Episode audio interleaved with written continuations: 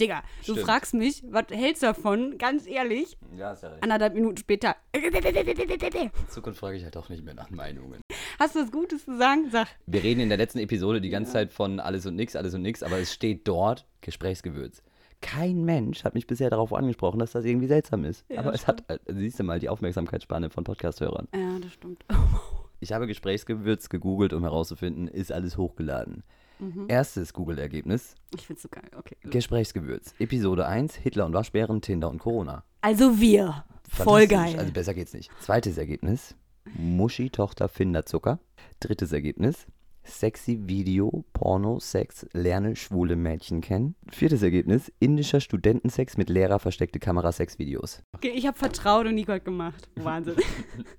Und wenn irgendjemand sagt, dass der Name scheiße ist, ich flippe aus. Ähm, apropos indischer Studentensex.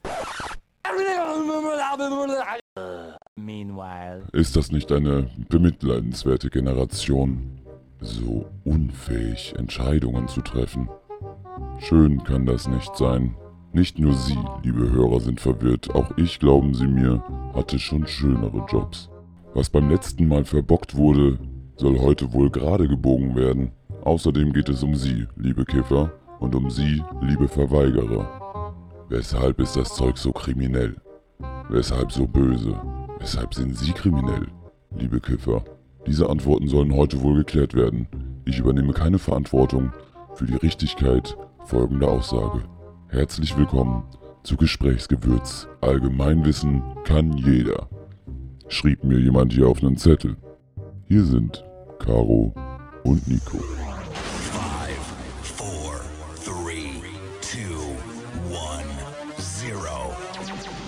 In der letzten Folge haben wir ja eigentlich auch über Tinder gesprochen. Ihr wisst schon, ich, die, die kein Tinder hat. Erstmal darf ich noch erwähnen, dass es in diesem Podcast um unnützes Wissen gehen soll. Es sollen Genau. Fakten von uns rüberkommen, die man irgendwie krass findet, interessant findet, die man am besten am nächsten Tag weitererzählt. Und dieses Tinder-Ding, das war eigentlich auch Fact, Ist aber nicht wir so sind, ganz gelungen wir sind voll Mal. abgeschweift. Sagt man abgeschweift? Ja, gelabert haben wir. Wir, waren haben einfach, wir haben wieder gelabert und nicht drüber nachgedacht und dann haben wir erst gerafft, das ist, das ist kein Fakt. So, Du hast mir die Fakten vorher genannt und ich fand die interessant, aber du hast sie einfach nicht genau. genannt. Das Wichtige war eigentlich, Schnell nachholen. dass wir, dass wir darüber nachgedacht, also dass wir uns dafür interessiert haben, ist denn jetzt eigentlich ein Unterschied in der Corona-Zeit zu verzeichnen oder nicht?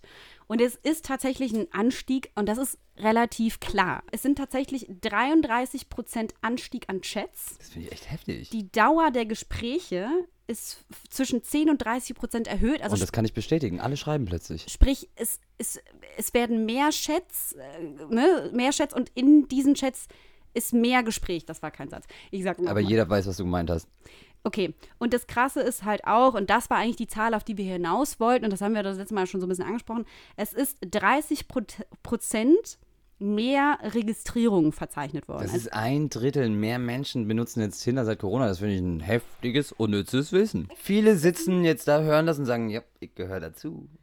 und dann hat eine richtig geil. Mitbewohnerin von Nico, Nico was ganz Spannendes erzählt. Und das haben wir mit aufgenommen. Also Lioba ist meine Mit- Mitbewohnerin und die hat fünf Jahre lang in Indien gewohnt und hat äh, kürzlich mit einem Kumpel von dort telefoniert und der hat immer erzählt, was Corona für Auswirkungen auf Tinder in India hat.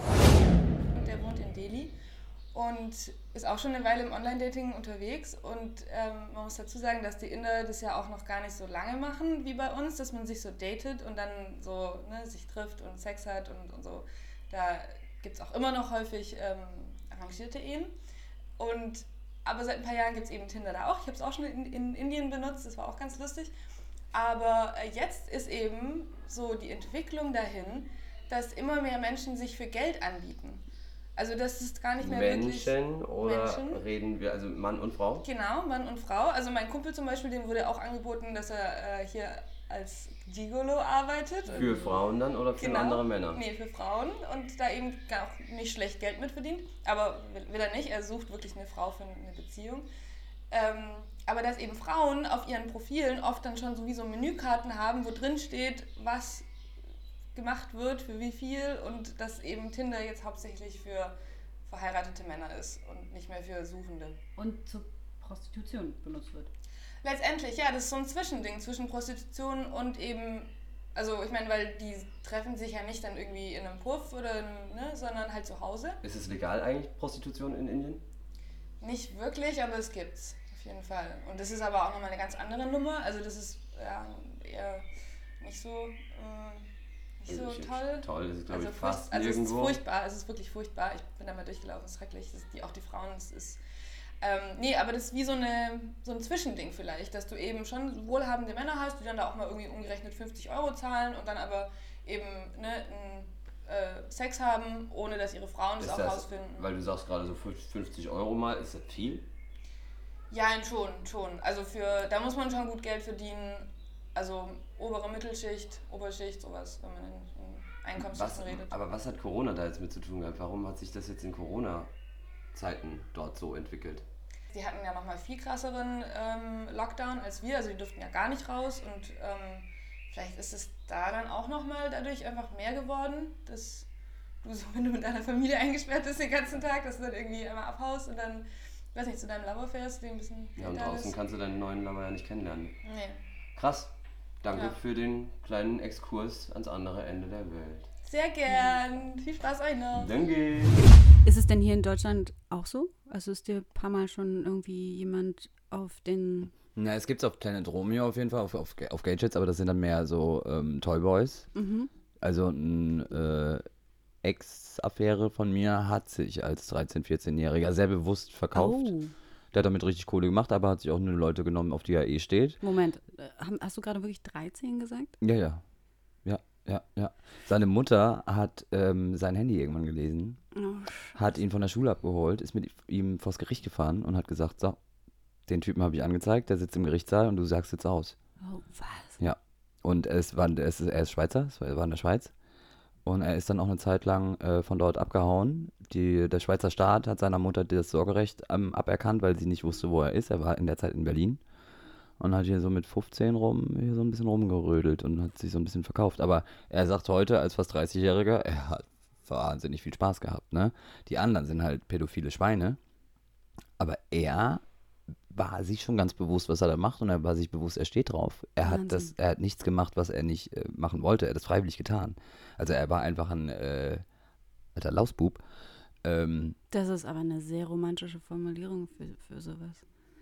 Also ich bin tatsächlich gerade ein bisschen naja, geschockt, kannst weil du ihm als 13-Jährigen was vorwerfen? ich, ich werfe ihm nichts vor, sondern ich bin einfach überrascht darüber, weil bei mir geht es immer dann sofort so, wie war ich mit 13? Ich habe meine erste Erfahrung Wow. auch mit 15 gemacht, mit einem 29-Jährigen, der dachte, ich sei 16. Ich bin dahin übers Wochenende gefahren, habe meiner Mutter erzählt, ich fahre nach Würzburg im Zug ähm, über ein Wochenende zu einem Mädel, die ich im, im, im Feriencamp wirklich kennengelernt hatte. Und meine Mutti war so gutgläubig und hat mich in ECE gesetzt und hat mich da zwei Tage hinfahren lassen. Ich und ich wusste erlebt. ganz genau, was ich da tue. Ich war völlig Herr meiner Sinne. Ich, ich, ich war- mit- war mit 15 15. hm? ich wusste genau, wie gefährlich das ist. Ich wusste genau, wie, wie das nach hinten losgehen kann. Aber ich muss sagen, ich hatte Glück. Ich ähm, durfte alles ausprobieren, was ich ausprobieren wollte und musste nichts machen, was ich nicht wollte. Also es war ein, sag ich mal, ein anständiger Asozialer. Also, wenn mein Mitbewohner mit fast ja. 30 einen 15-Jährigen hierher holen würde übers Wochenende, würde ich dem aber knallharten Ja. Arschtritt geben. Also nicht nur dem 15-Jährigen, sondern meinem Mitbewohner auch. Ja. Aber so, dass er rausfliegt. Die Frage ist ja, inwiefern kann ein 13-Jähriger, und genau darum geht es ja im Jugendschutz, äh, beurteilen, ob die Situation gut oder schlecht für ihn Naja, ist. weil er kann beurteilen, ob er drauf steht. Und ein 13-Jähriger hat schon einen sexuellen Trieb und er hat sich von, er hat sich von den Leuten einen lutschen lassen, von, auf die er stand und hat dafür 200 Franken kassiert.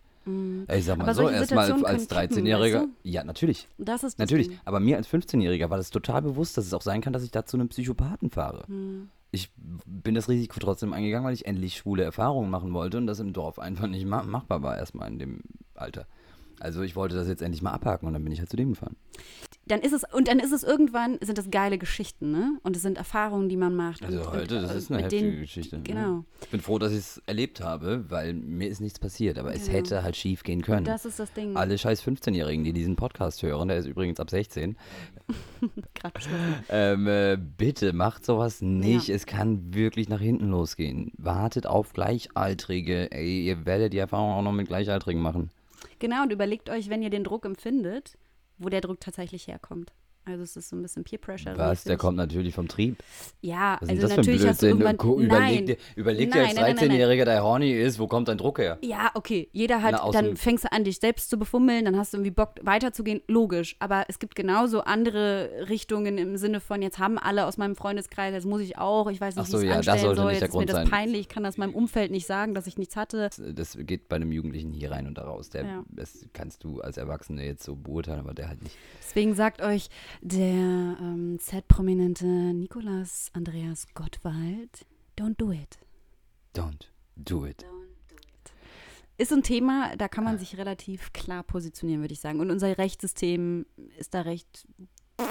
Reden wir jetzt über Minderjährige und Sex? Ich versuche gerade eine Überleitung zu machen. Wir versuchen jetzt gerade von minderjährigem Sex und Prostitution und äh, Corona und Tinder zu Cannabis zu kommen. Genau, wie? Das ist wirklich heftig. Wer weiß eigentlich, warum ist Cannabis illegal?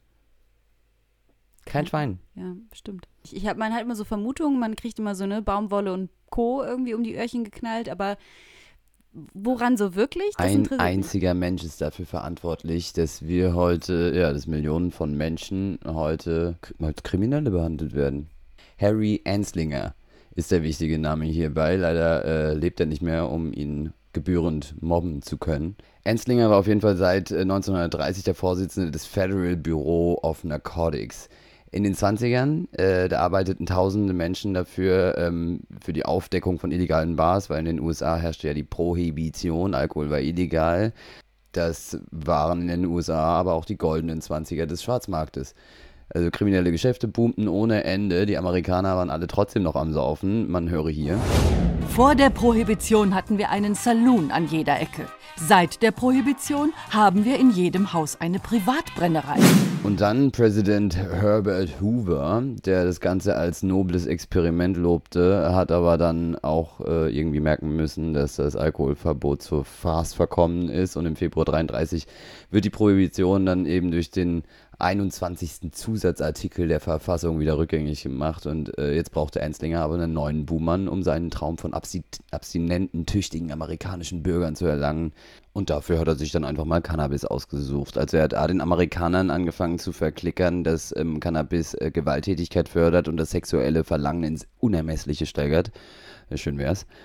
Auf jeden Fall hat er dann seine Propagandamaschine angeschmissen und wir sind jetzt 1933, also musst du dir vorstellen, während Hitler hier die Deutschen für dumm verkauft hat, hat äh, Enslinger was ähnliches in den USA gemacht, weniger Tragweite, allerdings äh, ebenso rassistisch. Denn unter anderem gab es einen sehr bekannten Film damals in den USA namens Reefer Madness.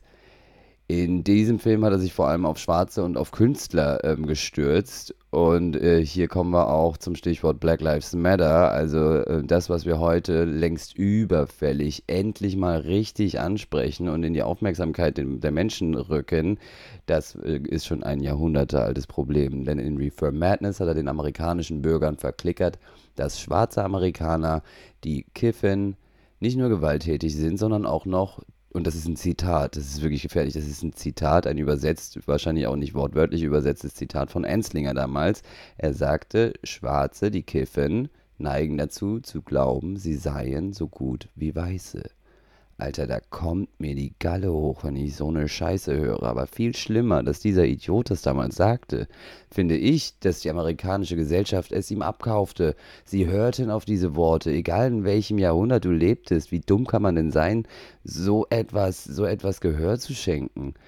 Und als, als wäre das immer noch nicht genug unnötiger Grund, Cannabis zu illegalisieren, bis zum Anfang des 20. Jahrhunderts bestand 80 Prozent alles Papier aus Hanf. Auch das illegal. Das ist pervers. Vor allem, wenn man sich mal überlegt, ein Hektar Hanf entspricht vier Hektar Wald.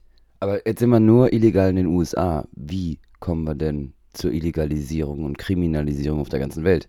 Als wäre das nicht genug gewesen, äh, äh, ist Enslinger 1947 auch noch Mitglied des U der UN-Drogenkommission geworden. Alter, was ist das bitte für ein Pech?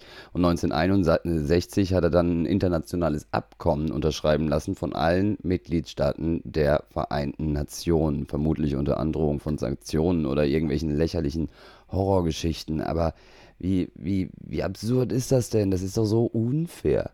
Und frag mal irgendeinen Parlamentarier aus der Welt von heute, ob er weiß, weswegen Cannabis Es illegal ist ist. absurd in Teilen, weil Alkohol ist nicht nur, nicht nur legal, sondern mehr als akzeptiert in unserer Gesellschaft. Es ist schick, sich abends, und zwar regelmäßig im täglichen, im Daily Business, abends das Glas, das Glas Rotwein zu gönnen. Aber wenn du dann sagst, äh, ich, mir, äh, ich ziehe mir einen Johnny durch, dann ist so, wie bitte? Dann bist du kriminell, Und- Alter. Du bist kriminell. Das, das, da werden ganze Lebensläufe zerstört. Und wenn wir eine, solange wir eine ähm, Drogenbeauftragte, inzwischen AD haben, So sind wir im Übrigen drauf gekommen. Die deutsche Drogenbeauftragte, und die war von 2014 bis 2019, war die, war die das unkompetenteste Wesen, das in diesem Land wohl jemals etwas zu sagen, sagen bekommen hat. Hoffe ich jedenfalls, denn sonst äh, sieht das düster aus. Ich weiß ja. Die hat wirklich keine Ahnung von gar nichts. Bei dem tollen YouTube-Kanal Jung und Naiv hatte Tilo Jung sie vom Mikro und fragte sie, weshalb Cannabis verboten ist und Alkohol nicht. Ihre Antwort. Achtung. Weil Cannabis eine illegale Droge ist. Punkt. Punkt. Das ist ein bisschen die Argumentation aller, weil ich das sage. Alter, ich raste aus, wenn ich mir das noch einmal anhören muss. Wirklich wahr. Und dann, kennst du die Situation in Portugal? Also in Portugal hatten sie ein wahnsinniges Drogentotenproblem. Also in Portugal haben zwar jetzt nicht unbedingt mehr Menschen Drogen konsumiert, aber sie haben wesentlich härtere Drogen konsumiert und das hat man schon Ende der 90er gesch- ge gecheckt dort. Also hat sich 1998 ein, ein Expertenrat zusammengesetzt und hat überlegt, wie lösen wir das Problem. Und dann haben sie seit 2001 ungelogen alle Drogen entkriminalisiert. Das heißt, wenn du bei uns hier im Cotti in Berlin äh, mit einer Spritze erwischt wirst, dann äh, bekommt, wird das Steuergeld schön in, den Staat, äh, in, die, in, die, in die Strafverfolgung reingesteckt und dort wird es halt eben in die Prävention reingesteckt. Da kriegst du dann einen Psychiater und keinen Staatsanwalt auf, auf den Hals gehetzt. Ist das wirklich so? Ja, ja, ja. Also mit Portugal, aber ist es bei uns tatsächlich so, dass wenn. Nee. Nein, wenn du, also wenn du, wenn du es nur spritzt, nicht, weil der Konsum ist ja nicht verboten. Du hast ja hier in Berlin sogar Zigarettenautomaten mit frischen Spritzen drin. Ähm, aber wenn du den, den, das Material einstecken hast und besitzt, das ist verboten. Dann kommt der Staatsanwalt. Wie war das? Der Besitz, Ist verboten. der Konsum ist nicht verboten, aber das Besitzen in Deutschland ist verboten. Problematisch ist halt gerade bei Kiffern, wenn sie einen Führerschein haben. Ja. Du kiffst Montag und fährst Mittwoch Auto, Dann ist es noch in deinem Blut und dann ist der Lappen. Lappen ist weg und du musst einen Idiotentest machen. Wo sie dann gerne mal so intelligente Fragen stellen, wie zum Beispiel, äh, stapeln Sie bitte die Murmeln. Fängst an zu stapeln, heißt durchgefallen. Murmeln sind rund, die kann man nicht stapeln.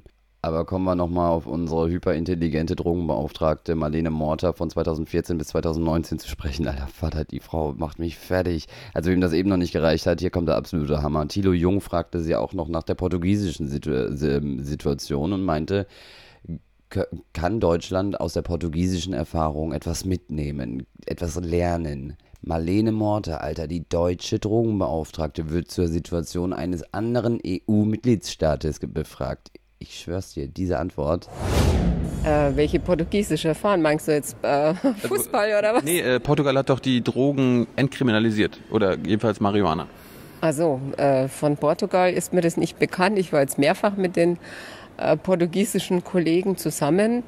Seit ein paar Jahren schon. Da muss ich, da muss ich jetzt passen. Ich weiß nicht, äh, wie intensiv, in welchem Rahmen. Da muss ich jetzt wirklich passen. Das ist ganz Aber wir, entkriminalisiert. wir äh, in Deutschland äh, haben wir äh, diese vier Säulen. Wir, wir klären auf, wir behandeln.